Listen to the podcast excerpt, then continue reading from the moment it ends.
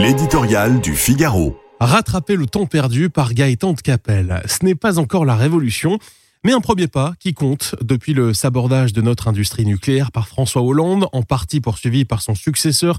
Avant un salutaire revirement, un projet de loi parvient enfin au Parlement pour entamer sa reconstruction. Il ne s'agit pour l'instant que de débroussailler le terrain administratif et juridique préalable indispensable aux grands travaux. Viendra ensuite cet été la nouvelle feuille de route et la relance réformelle du nucléaire avec des centrales de nouvelle génération et la reconstitution d'un parc performant. Tout ceci sera fort long, fort coûteux mais nous n'avons pas le choix, une fois n'est pas coutume, il se trouvera d'ailleurs probablement une nette majorité pour soutenir ce texte.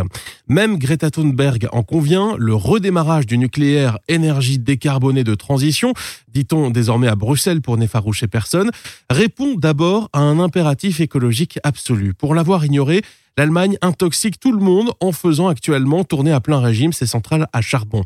Dans un monde sans cesse plus électrifié, il faut tout l'aveuglement idéologique de nos écologistes pour imaginer s'en remettre aux éoliennes et aux panneaux solaires.